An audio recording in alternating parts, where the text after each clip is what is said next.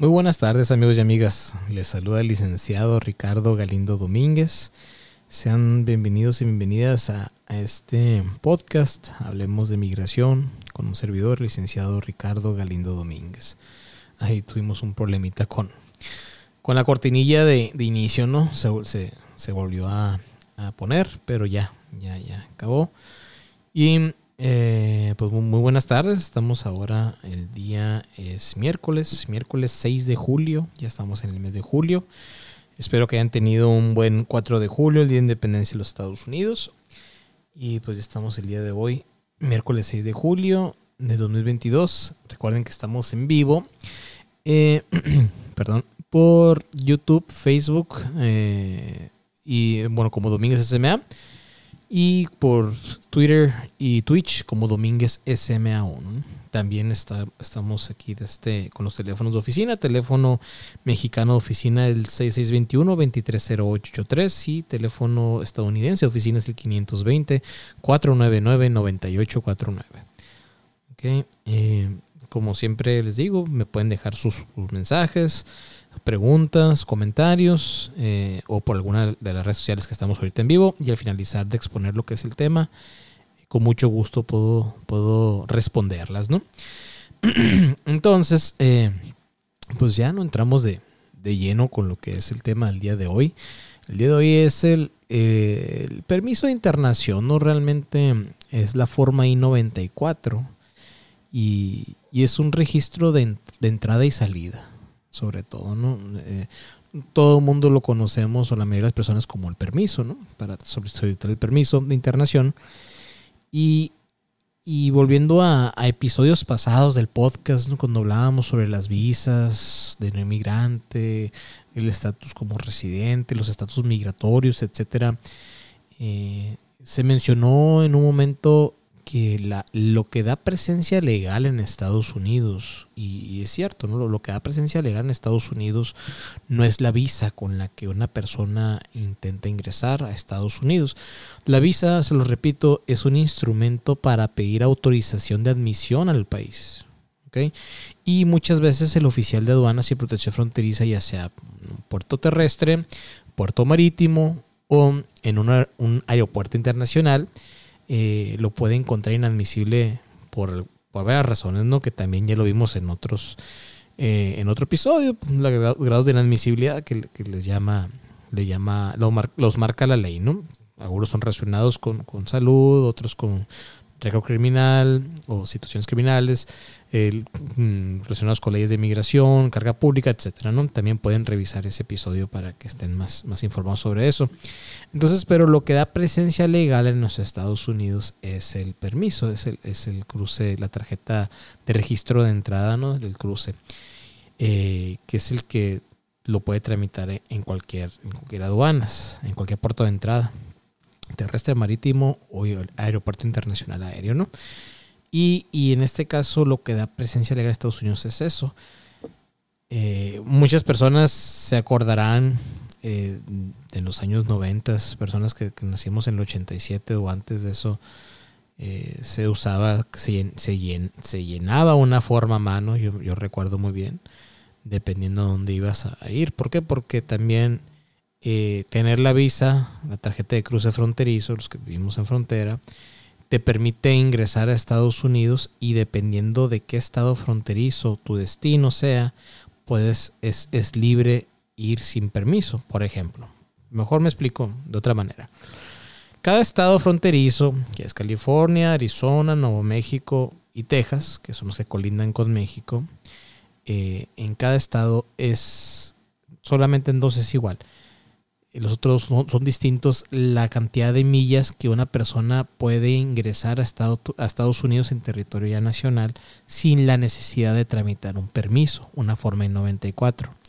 Por ejemplo, en California se toma, se toma en, radio, ¿no? El, el, perdón, en diámetro, el, el, este, las millas, cómo se, se ¿Cómo se, se mide? Pues, desde, la frontera hacia adentro de los Estados Unidos. Por ejemplo, en California son 25 millas a partir de desde la frontera hasta me parece que es en San Clemente.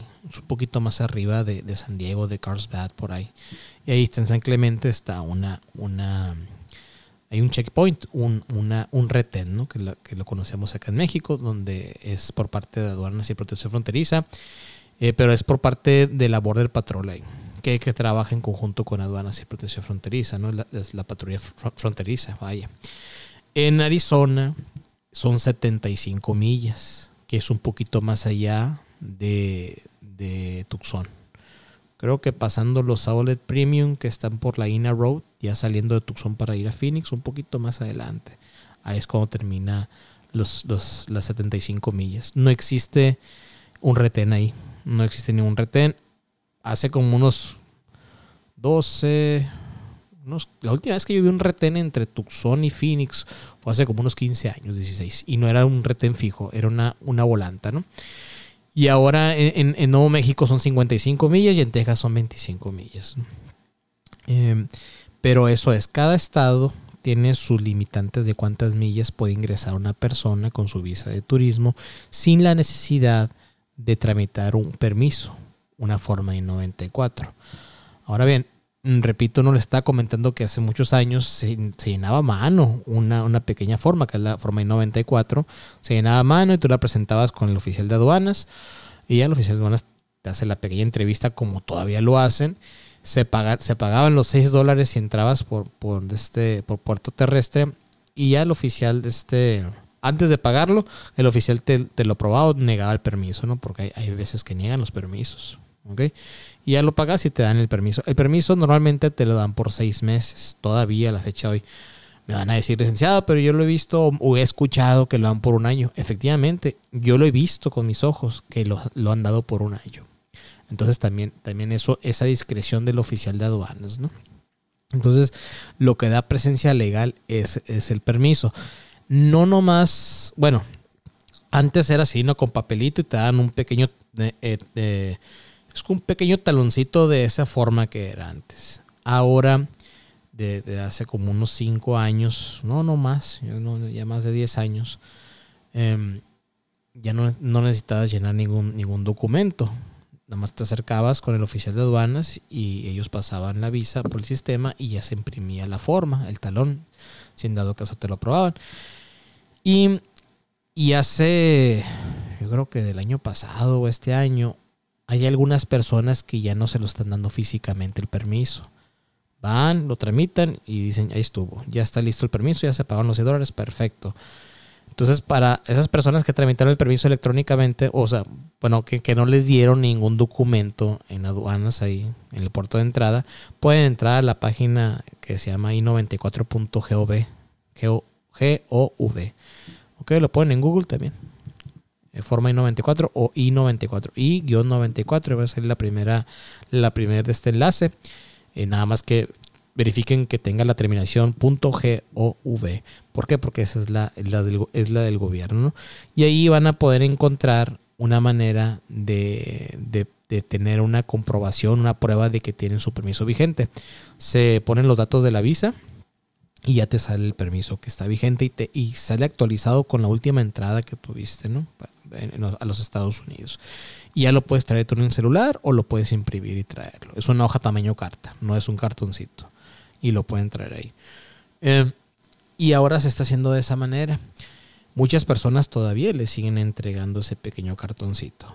Entonces, siempre se ha dicho, ¿no? Desde que se tiene que entregar el permiso cuando sale de Estados Unidos o cuando ya no lo van a requerir. Pero siempre se tiene que, que entregar el permiso antes de que se les venza.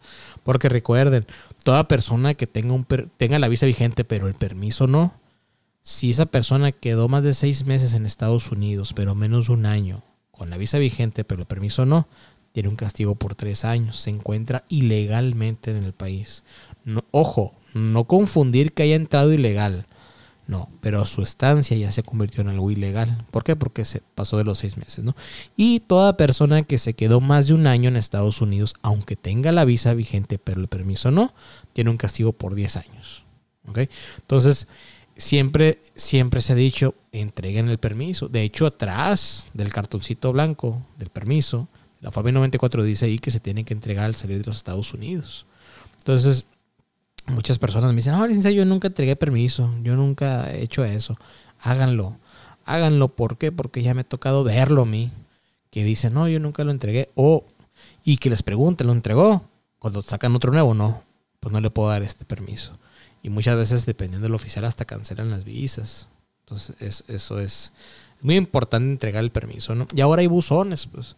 Ya hay buzones en los puertos de, entrada y de salida de Estados Unidos, donde puedes tú echar el permiso y ya te vas. No hay ningún problema. Entonces eso no, quita mucho tiempo. Pero a, medida que va avanzando esto, ya no están entregando, no van a entregar los permisos eh, eh, físicamente, pues todo va a ser ya electrónico. Entonces para allá vamos. Otra cosa, también el permiso sirve como para, empezar el estatus, eh, se menciona el estatus migratorio con el que tú estás durante el tiempo permitido. Así que nomás el, permiso no es solo nomás para las personas que van de eh, eh, turismo, que entran con una visa de turismo, sino que también para otro tipo de visas. Las visas H, las visas TN, las visas L. O sea, todo eso se tiene. La primera vez que, ingresan, se tiene que ingresar, se tiene, perdón, sí, claro, ¿no? Se tienen que, eh, que bajarse y van a ir con el oficial y les va a dar el permiso. Y el permiso va a tener la duración por ejemplo, en las, en las visas de trabajo, las, que son laborales. Ahí va a salir cuánto tiempo es el permiso y es, es, es acorde al, al, al tiempo de la visa del trabajo que le dieron. Entonces, eh, es muy importante que hagan eso. Toda persona que, que, este, que ingrese a los Estados Unidos, por ejemplo, si va a ir a Phoenix o a Casa Grande o más allá de, de los 75 millas aquí en Arizona, necesitan un permiso. Siempre, ¿no? Y bien dicho, licenciado, pero ahora se puede sacar en línea. Sí, pueden adelantar el trámite, pero no es que se saque todo en línea, no, no. De hecho, para hacer el trámite, en esa misma página que les acabo de mencionar, la i94.gov, desde este, ahí pueden ir avanzando el trámite. Pero ¿qué es lo que van a avanzar? Es el llenado de la solicitud, se hace el pago por internet con tarjeta de crédito, me parece que de débito también, ¿no? Y ya se imprime una, una hojita pero de todas formas tienen que bajarse. O sea, e, esa, pequeña entrevista que, se les hace a todas las personas que están tramitando un permiso, no se la van a quitar de encima. Entonces, ¿qué les pueden preguntar ahí? ¿A dónde van? ¿De dónde vienen? Pueden preguntarle cuánto dinero tienen. ¿Por qué, ¿Por qué preguntan eso? Muchas personas me han dicho, licenciado, ¿por qué, ¿por qué preguntan eso del dinero? ¿Por qué? Porque dice la ley que toda persona que ingresa a Estados Unidos con 10 mil dólares o de su equivalencia en otra moneda extranjera, tiene que declararlos al entrar a Estados Unidos. ¿Ok? Y tienen que declararlo la procedencia del mismo dinero. Muy bien. Entonces, les pueden, les pueden preguntar todo eso, les pueden preguntar sobre comprobantes de domicilio. Entonces, cuando, cuando una persona me dice, licenciado, ¿qué, ¿qué, documentos tengo que llevar yo para sacar el permiso? Muy sencillo. Es, eh, si está laborando, es carta de trabajo, indicando puesto, sueldo y antigüedad. Recibos de nómina honorarios. Unos tres meses, de tres a seis meses de recibos de nómina honorarios. Comprobantes de domicilio, luz, teléfono, agua. Unos tres, cuatro meses, llévelos. Em, estados de cuenta bancarios, entre tres y seis meses, llévelos. Si están en la escuela sus hijos, con sus hijos, constancia de estudios, la credencial de la escuela. ¿Ok? Vale más llevar documentación de más por si acaso les preguntan. Los llevan, y les preguntan, pues qué bueno, ahí, lo llevan. Si no les preguntan, no pasa nada. ¿Ok? Pero ya van a tener una seguridad que van preparados. Entonces, repito, eso sacar el permiso en línea, pues sí, se puede hacer en línea y todo, pero se tienen que bajar a su entrevista. La, la, la ventaja es que ya no van a esperar a que tenga que ir el oficial a la caja y llamarlos para que hagan el pago de los 6 dólares. No, inmediatamente ahí, cuando los entrevisten si está bien, aquí es su permiso, se puede ir y ya. Pero sí, se tienen que bajar. Igual, todas aquellas personas que, que este, eh, no es requerimiento, ¿no? Porque muchas personas que buscan hacer el ajuste de estatus, o sea, la adquisición de residencia legal permanente dentro de Estados Unidos, pues muchas personas se quedan ya sea en San Diego o aquí en Arizona, en Nogales, Tucson, dentro del, margen de los de las 25 o 75 o 55 millas respectivamente, ¿no? dependiendo de qué estado. California, Texas, son 25, Nuevo México son 55 y Arizona son 75 millas. Muchas personas se quedan dentro de ese rango y pues también arreglan papeles y no hay ningún problema. Arreglan papeles, así le llaman, le llaman comúnmente a esto, ¿no? De, de la adquisición de residencia legal permanente. Entonces es muy importante que aquellas personas que no están dentro de ese rango que saquen el permiso y posteriormente ya hacer el trámite de, la adquisición de residencia legal permanente. Recuerden que, que cuando, cuando una persona quiere hacer el ajuste de estatus, o sea, realizar el trámite de residencia dentro de los Estados Unidos, y esta persona es familiar inmediato o inmediata de un ciudadano o ciudadana estadounidense, recuerden que los familiares inmediatos de un ciudadano o ciudadana estadounidense son papá, mamá, cónyuges e hijos menores de 21 años solteros y solamente ellos que hayan entrado con inspección podrán hacer el trámite de residencia dentro de los Estados Unidos, ¿ok? que hayan entrado legalmente, ¿no? Con un, por un puerto de entrada, con visa, permiso, etcétera, no hay ningún problema. Entonces migración dice, bueno, vamos a suponer que una persona ya, ya hace el trámite de residencia, sacó su, su permiso, está allá en Estados Unidos y el trámite administrativo por parte de migración pues tarda más de los seis meses, ¿no? Y se le vence el permiso no, no vayan a salir porque, porque el trámite ahí queda, ¿no? Entonces dice, dice la ley, dice migración, y la ley lo estipula. Yo, migración, te perdono a ti que te hayas quedado, tu familia, te perdono a ti, familiar inmediato de un ciudadano, que te hayas quedado más de seis meses en Estados Unidos, más de lo que duró tu permiso. No hay ningún problema, yo te lo perdono, o que te hayas quedado más del tiempo. Y entonces esa es una gran ventaja. Es una gran ventaja porque ahí no se les activa ningún perdón, ningún castigo, perdón. En cambio, cuando muchas personas me dicen, oiga, licenciado, ¿y por qué los familiares de un residente no pueden hacer el trámite ya si todavía están al día las residencias? O sea, uno de los requerimientos para tener la residencia dentro de Estados Unidos es que no hay una lista de espera y que la residencia esté disponible en ese momento. Y ahorita los familiares preferenciales nomás los cónyuges, los y las cónyuges y los hijos menores de 21 años solteros de un residente están al día sin espera. Ellos también pueden hacer el trámite de residencia dentro de Estados Unidos, ¿no? Si entran legalmente. Sí, sí podrían hacerlo, pero, pero ojo, si esas personas se quedan más de los seis meses en Estados Unidos, ¿ok? Y el trámite todavía no le dan su residencia, ya están ilegalmente. Y ahí la, la ley no perdona eso, ¿ok? Y ahí van a tener un grado de inadmisibilidad y van a tener que tener un perdón migratorio y van a ser deportados. Entonces, o al menos de que la persona se haga el trámite y en medio de todo el trámite la persona se haga ciudadano.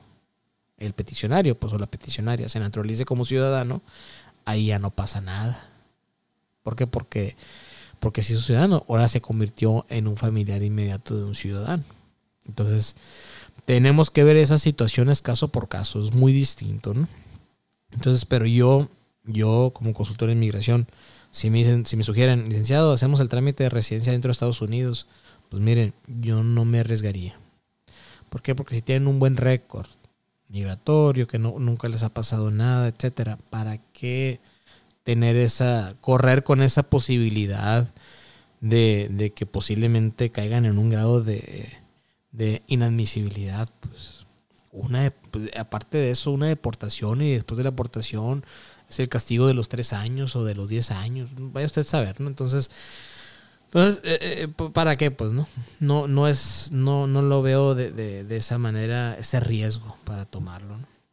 Y, y, eso es con, con la, forma, la forma I-94. Yo recuerdo en los años, a principios de los noventas, yo recuerdo que aquí en Nogales, estoy hablando de Nogales, ¿por qué? Porque es la, frontera que, más uso todavía hasta la fecha. Em, pero recuerdo que para ir a Tucson, antes eran 25 millas pues, en Nogales, en, el estado de Arizona, eran 25 millas también. En los 90 tenías que pedir un permiso para ir a Tucson. O sea, también se pedía eso, me recuerdo. Y luego, creo que en el 94 no me, no haga mucho caso, ¿no? Pero creo que entre el 94 y el 96 fue cuando se aumentó eso a 75 millas. Entonces, y, también un paréntesis, ¿no? Hace como unos, híjola, hace como unos 5 años, no estamos en el 2022, 2017, 2016, por ahí, entre el 15 y el 17, yo creo que fue el 17, por ahí, 16, 17, hubo una, una iniciativa por parte de todos los condados de Arizona. Creo que con excepción del condado de Pima, creo que no estuvo de acuerdo. No estoy muy seguro, pero total, el punto es que hubo una iniciativa para pedirle al gobierno federal que, que todo el estado de Arizona fuera sin permiso. O sea, que podías transitar toda persona que tuviera una visa de turismo por todo el estado de Arizona sin la necesidad de contar con un permiso. Muy bien. Y está en proceso eso. ¿no? O sea, no se negó ni se ha aprobado completamente. Está en proceso. Entonces, esto lo hacen para fomentar el turismo, claro, pues no, para fomentar, para que con esto haya más derrama económica, que las personas vayan a, un juego de los Diamondbacks, un juego de los Cardenales, de la NFL, a las personas que les gusta el hockey, de los Coyotes, o de los Soles de la NBA, o que vayan a, a, a, este, a Sedona a ver los paisajes de Flagstaff, o que se vayan hasta el Gran Cañón, sin la necesidad de, de sacar un permiso, un permiso, o ir hasta el Monument Valley también, que está en Arizona está para el eh, noreste del estado. Entonces, eh, todo eso, los, eh, ahí, está esta iniciativa, perdón, de, que todo el estado de Arizona sea sin permiso. Repito, no se ha aprobado ni se ha comentado nada. Esto fue esta iniciativa, ahí está todavía. Si ustedes buscar, si lo buscan buscarla, la pueden encontrar ahí. Y tienen la firma de los condados, ¿no? Pero me parece que Pima no, no, no quiso. Eh, pero no estoy muy seguro. Pero el punto es ese.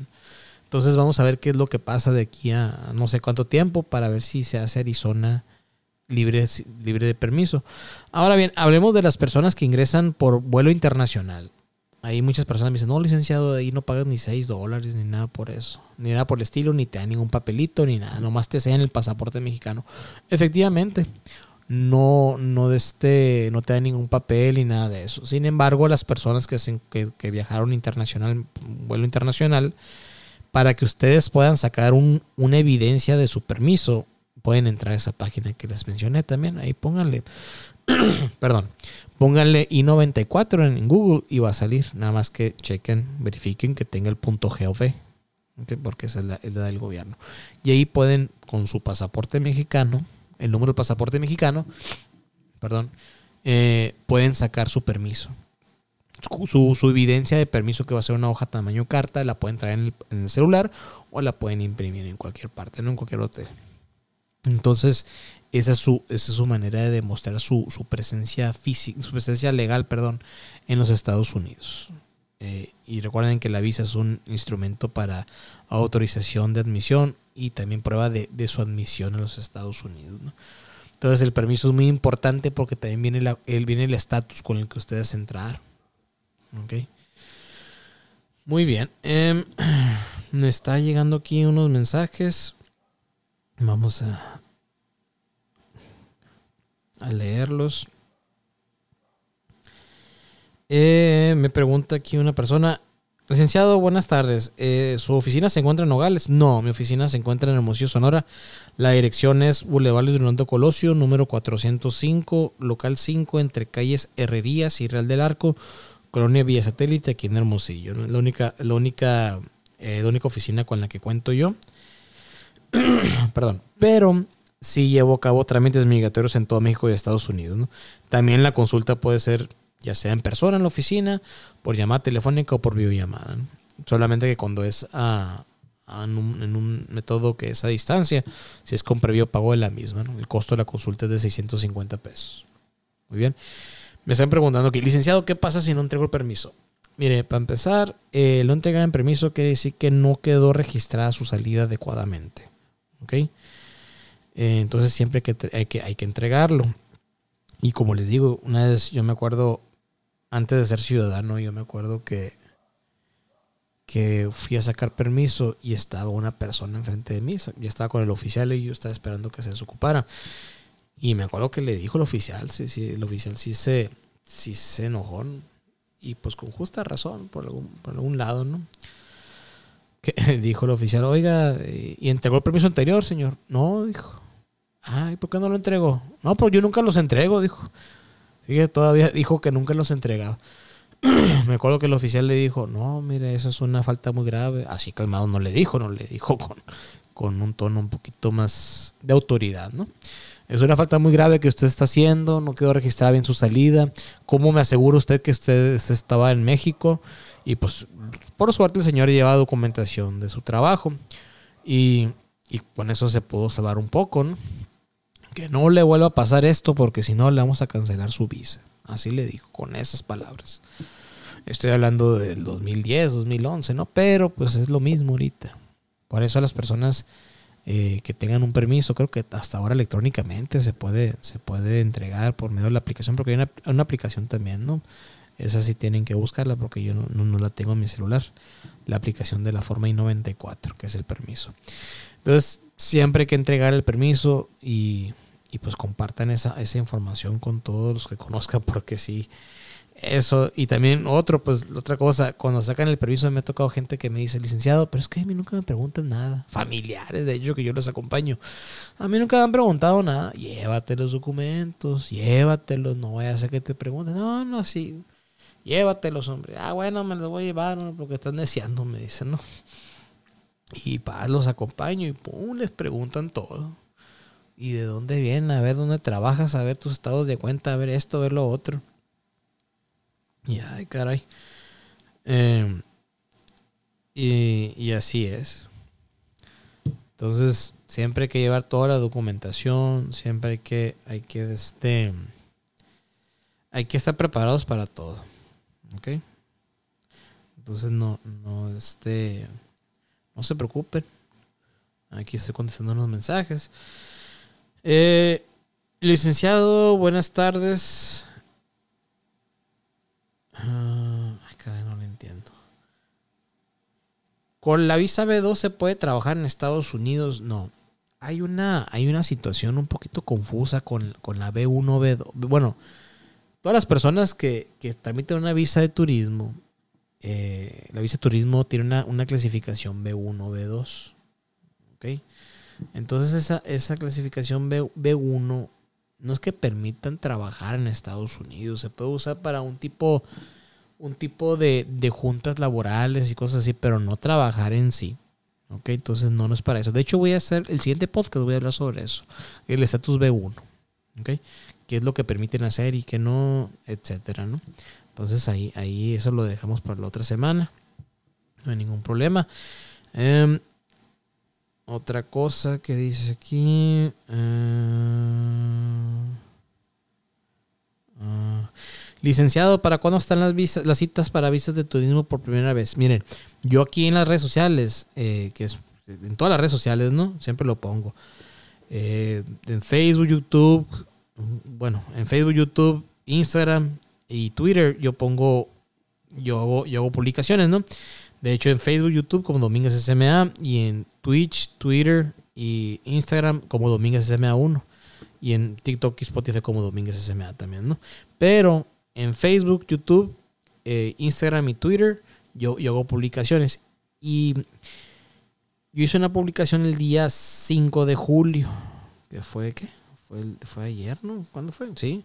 El día 5 de julio donde pongo todas las fechas más cercanas para entrevistas consulares para visas de turismo. Ojo, las entrevistas consulares para visas de turismo no es solamente para aquellas personas que están haciendo el trámite por primera vez.